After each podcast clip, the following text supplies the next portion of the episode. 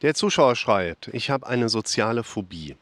Am meisten hat sich bei mir die Angst vor der Angst verfestigt. Ich habe Angst, dass ich mich in der Öffentlichkeit übergebe. Tatsächlich wird mir oft sehr übel. Als Übung. Wie wäre es, wenn ich mir vorstelle, dass ich mich tatsächlich in der Öffentlichkeit übergebe und in mich hineinschaue, mit dem Ziel, dass es vielleicht gar nicht so schlimm ist, wenn das passiert? Oder findest du das eher suboptimal? Oder wird damit eher das schlechte Denken konditioniert? Ich bleibe ungeachtet der oberen Ausführung dabei, dass ich mir vorstelle, wie es aussehen würde, wenn alles klappt und ich mich nicht übergeben muss. Wäre sehr dankbar für einen Ratschlag. Das ist ein sehr guter Kommentar, weil er ein Thema aufgreift, was ganz viele Menschen kennen, wo sehr viele Menschen von betroffen sind. Man kann hier diagnostisch so ein bisschen trennen in die Emetophobie, das wäre die Angst vor dem Erbrechen an sich, oder eben etwas eher sozialphobisches oder eigentlich noch mehr agoraphobisches, in die Richtung, ich habe Angst, dass ich mich in der Öffentlichkeit übergeben muss, könnte von anderen beobachtet werden und das wäre mir peinlich. Das passt auch zur Agoraphobie ganz gut, die ganz gerne dann auch mit einer Panikneigung verbunden auftreten kann. Wer sich da mal belesen möchte, das ist der F ICD-10 F40.00 und F40.01. Und das, was der Zuschauer hier beschreibt, geht ja erst einmal in die Richtung von, sowas erlebt er bei sich so mit der Fragestellung, welche Art der Übung macht da Sinn? Und bevor ich euch etwas über die möglichen Übungsoptionen erzähle, würde ich euch mal etwas erzählen wollen, was hier die Tage passiert ist. Das ist nämlich ein ganz wichtiger Punkt. Denn grundsätzlich kenne ich die Problematik, also nicht unbedingt jetzt das Übergeben, aber die Übelkeit. Denn ich hatte auch lange Zeit mit meiner Laktoseintoleranz, die nicht wirklich erkannt worden ist, einfach immer wieder auch diese Übelkeitsmomente Unsicherheiten, so vom, ja, äh, wie stehe ich gerade? Irgendwie war immer alles so ein bisschen diffus und dann haben mir die Ärzte damals empfohlen, da war ich doch jugendlich. Trink doch mal morgens eine Tasse Kaffee, vielleicht wird es dann besser. Dann saß ich quasi mit Übelkeit und Aufregung in der Schule und solche Sachen. Also dieses Thema Übelkeit kenne ich auch ganz gut und irgendwann, je länger man mit so einem Thema zu tun hat und man ja nicht weiterkommt, entwickeln sich zwangsläufig irgendwann entsprechend auch einfach Ängste. Also das kann ich durchaus bestätigen, die sich dann auch wieder irgendwann geben, wenn der Kopf einfach genug anderen Input mit der Zeit dann mal bekommen hat.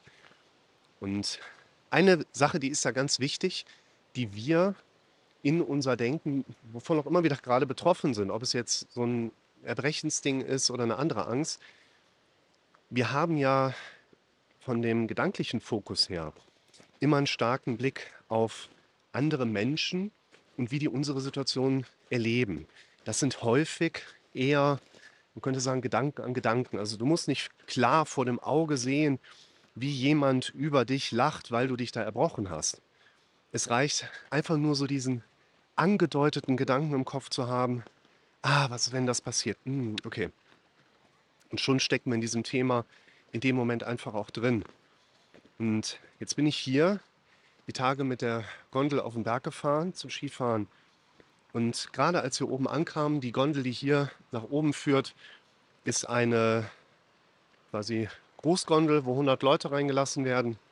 Und gerade als wir mit der zweiten Sektion dann oben angekommen sind, hörte ich hinter mir so ein Flatsch, wo ich im ersten Moment dachte und dann noch sagte, hey, das hörte sich gerade so an, als hätte jemand eine Fanta verschüttet.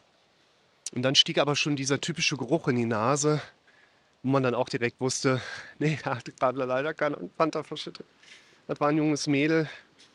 Die Gondel, die hier hochfährt, die schwankt teilweise, die schaukelt an einigen Pfosten halt total stark. Und der ist dann wahrscheinlich da drin einfach schlecht geworden. Und dann ist es eben passiert. Und hat mir von hinten gegen die Hose gebrochen. Der arme Mädel stand da ganz bedröppelt. Ich glaube, ich war auch nicht der Einzige, der da irgendwas abbekommen hatte. Und der erste Gedanke, der mir original durch den Kopf ging, war, hm, wann hat mich eigentlich eines meiner Kinder das letzte Mal angekotzt? Zweiter Gedanke, wann wurde ich eigentlich überhaupt das letzte Mal irgendwie so angebrochen? Weil früher im Rettungsdienst ist das ja laufend passiert. Ne?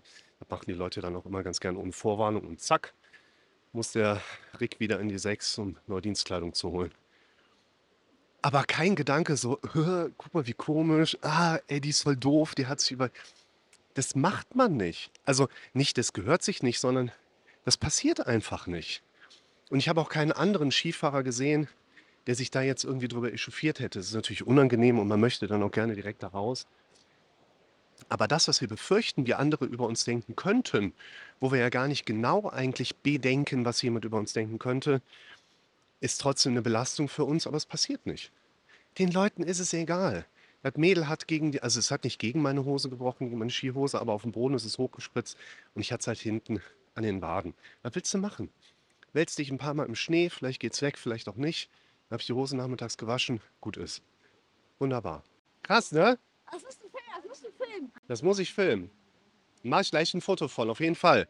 Das heißt, unsere eigentlich größte Angst ist tatsächlich unbegründet, weil Leute beobachten dich dabei, wie du dich in der Öffentlichkeit erbrichst und denken vielleicht eine halbe Sekunde drüber nach und kümmern sich dann wieder um ihr eigenes Business, leben wieder ihr eigenes Leben weiter und laufen so in ihrem kleinen Tunnel durch Welt. Und das dürfen wir auch mal bewusst in diese gedanklichen Komponenten einfach mit einfügen. Und jetzt kommen wir zu dieser Fragestellung, die der Zuschauer ja auch mit eingeworfen hat, ob er, wie er trainieren soll. Die Konditionierung hat er in seinem Kommentar angesprochen in eure Übungsmöglichkeiten, also Dinge zu suggerieren, affirmieren, dürft ihr genau diese Komponente eben auch mal stärker mit integrieren. Stellt euch gerne vor, wie die Sache, vor der ihr so viel Schiss habt, einfach passiert, aber keiner kümmert sich wirklich drüber. Es gibt so zwei, drei Hilfsbereite, einer kommt mit der Gießkanne, der nächste holt direkt einen äh, Besen hinterher und kehrt das aus der Gondel raus. Und dann geht ihr einfach weiter und habt einen schönen Skitag, so nach dem Motto. Das heißt, nehmt sowas einfach gerne auch mal mit in eure Übungsoptionen mit auf. Und der Zuschauer hatte ja bewusst die Frage nach den Übungsmöglichkeiten gestellt. Und das würde ich von der Seite aus sehen. Zum einen würde ich mir erstmal gar nicht so viele Gedanken über eine mögliche falsche Konditionierung machen. Denn im Prinzip ist alles, was wir unter Extremwerten machen, wir machen uns einen extremen Plan, wir arbeiten extrem an unserer Situation. Wir versuchen extrem unser Symptom zu verbessern. Immer auch gleichzeitig gefährlich und es kann in die Hose gehen. Das heißt, wenn ihr doch für euch merkt, ihr lauft da gerade Gefahr, einfach in eine zu große Anstrengung zu gehen. Moment, stopp, nochmal kurz zur Ruhe kommen, reflektieren. Macht das gerade Sinn, was ich da gerade überhaupt mache? Das heißt, die Angst vor der negativen Konditionierung, da macht euch da nicht so einen Kopf drum. Aber es ist natürlich schon die Frage, wenn wir jetzt in die Konditionierung gehen, nicht nur unbedingt, was machen wir, sondern wenn wir es machen, was glauben wir denn eigentlich, warum funktioniert das Ganze? Das mit der Konditionierung könnt ihr euch so vorstellen. Unser Gehirn ist quasi dauerhaft am Lernen.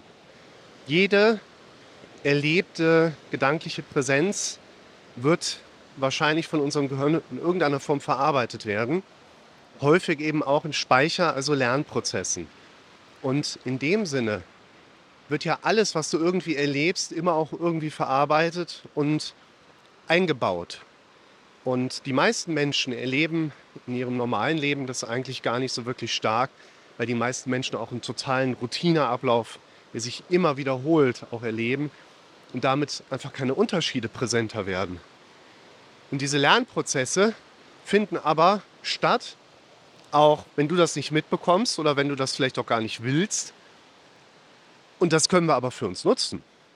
Und das, was der Zuschauer hier anspricht, ist ja genau die Frage danach, was sollte ich auf einer gedanklichen Ebene möglichst oft erleben, wovon ich dann nachher profitieren kann. Das heißt, erstmal gerade die Frage, warum kann ich überhaupt davon profitieren?